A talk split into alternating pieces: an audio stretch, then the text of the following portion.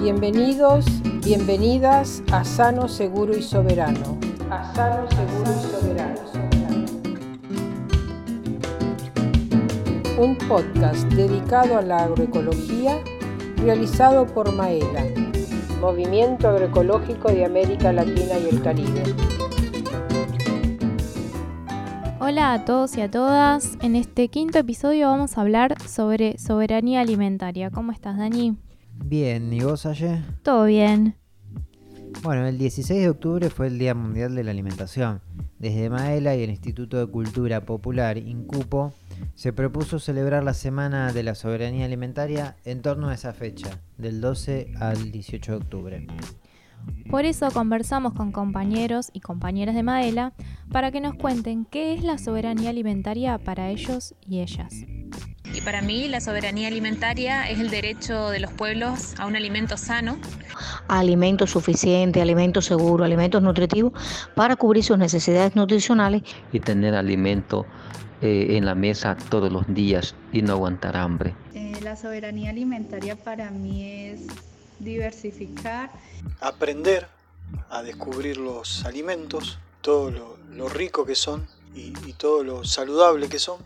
La soberanía alimentaria es el derecho que tienen las personas y los pueblos de alimentarse de acuerdo a sus costumbres, a sus valores, a su cultura. Es la libertad de pensamiento, la libertad de, la, de las prácticas agrícolas, que yo pueda decidir. Que cada unidad productiva, cada finca, cada familia pueda producir sus propios alimentos. Donde se valore el trabajo de los pequeños agricultores, sus costumbres y saberes. Para mí la soberanía alimentaria es esa relación que conecta las semillas con los alimentos. Si tenemos buenas semillas y hacemos buenos procesos, podemos generar buenos alimentos. Los alimentos que nos nutren y nos identifican como pueblo. Les preguntamos también qué creen que es necesario para alcanzar la soberanía alimentaria. Bueno, primero necesitamos el respeto hacia la tierra, hacia la naturaleza y hacia uno mismo. Rescatar todas las tradiciones gastronómicas y semillas que por siglos han sido sustento para nuestros ancestros y ancestras. Semillas criollas que son la base para alcanzar la soberanía alimentaria y la autonomía de los pueblos. Las semillas nos conectan con la tierra y el territorio y con nuestra identidad individual y nuestra identidad como pueblos. Evitar esa fuerza o esa presión que tienen las grandes compañías para imponernos el consumo de cierto tipo de productos, de cierto tipo de insumos, de cierto tipo de variedades. Es poder contar con, con tierra para poder practicar la agroecología. Poder contar con un territorio donde podamos sembrar, donde tengamos las garantías de vivir en paz.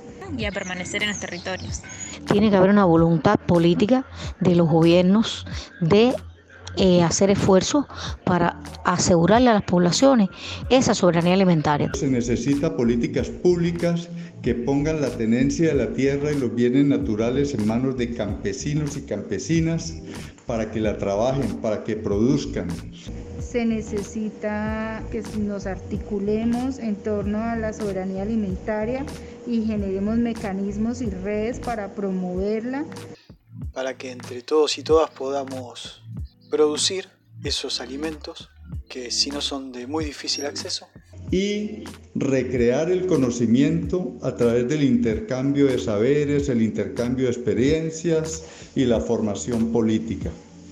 Y que si en caso extremo uno por, por la vida que lleva y el tiempo que no le da, no puede producir, hay que tener esa lucidez de poder contactarse y buscar productores y productoras que busquen producir de manera sana, de manera que sea siempre en amistad con la naturaleza.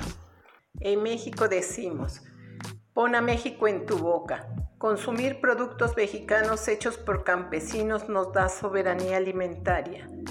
Con cada bocado votamos por un tipo de alimentación. Así que si nosotros votamos por los alimentos de los campesinos, por lo que proviene de la agricultura familiar y campesina, votamos por una forma de hacer soberanía alimentaria. tierra para trabajar, semillas nativas para sembrar, acceso al agua, acceso a servicios en las zonas rurales, mercados de cercanía, respeto a los derechos económicos, sociales y culturales, políticas públicas que lo garanticen. Para ello es imprescindible estar organizados.